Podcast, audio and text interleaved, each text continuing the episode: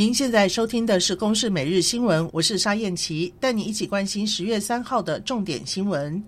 我国体操好手在匈牙利举行的世界杯挑战赛桑波特哈站传出捷报，跳马好手曾维胜在决赛以十四点五九九分夺下金牌。至于鞍马好手肖佑然，虽然脚伤还没有完全恢复，还是以十四点五六六分摘下银牌。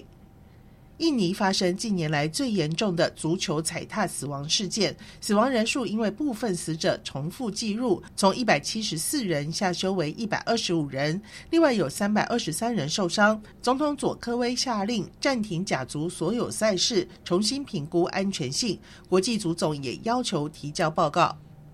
台北市民生西路一栋屋龄六十年的老旧房屋，昨天傍晚发生水泥砖掉落砸伤路人的意外，造成七十七年次的林姓女子头部撕裂伤。大同分局民生西路派出所所长黄忠道说：“经警方深入了解，掉落水泥砖的屋龄长达六十年之久。警方除了立即啊将现场封锁，避免再伤及他人之外，并且协助啊将受伤的林姓女子送往马偕医院救治。”台北市华南市场昨天晚间举行摊商联谊晚会，许多参选人都先后出席。不过，其中却传出有人疑似心肌梗塞而失去呼吸心跳。具有护理师执照的华江里里长参选人洪家军立刻为他做 CPR 心肺复苏术，现场一度恢复心跳，随即交由救护车送医急救。不幸的是，男子最终抢救不治，宣告身亡。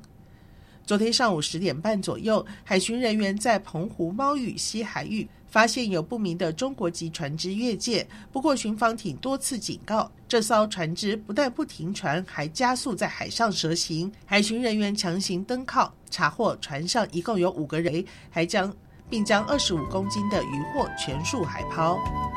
以上由公视新闻制作，谢谢收听。